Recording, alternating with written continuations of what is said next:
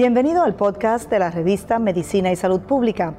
Escuche los avances más relevantes para la medicina en Puerto Rico y el mundo.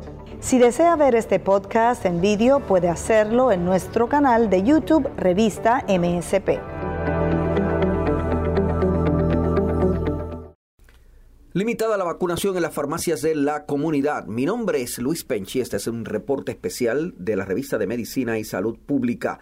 Linda Ayala, la presidenta eh, de la Asociación de Farmacias de la Comunidad, dijo que solo 24 farmacias han vacunado contra el COVID-19.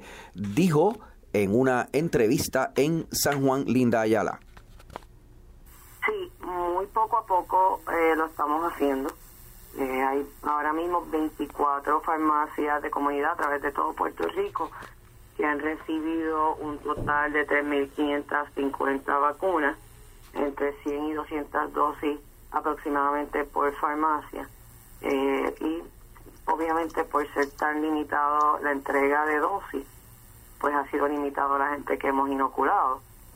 Eh, esperamos que seamos, ¿verdad?, eh, considerados con más vacunas prontamente cuando lleguen, porque las farmacias están listas y preparadas para ayudar al gobierno a inocular toda la población y logramos Mientras tanto, Iris Cardona, la directora del programa de vacunación de Puerto Rico, agradeció la cooperación de las farmacias de la comunidad y reconoció el número limitado de farmacias de la comunidad que han tenido acceso a la vacuna. Mi nombre es Luis Penchi para la revista de Medicina y Salud Pública.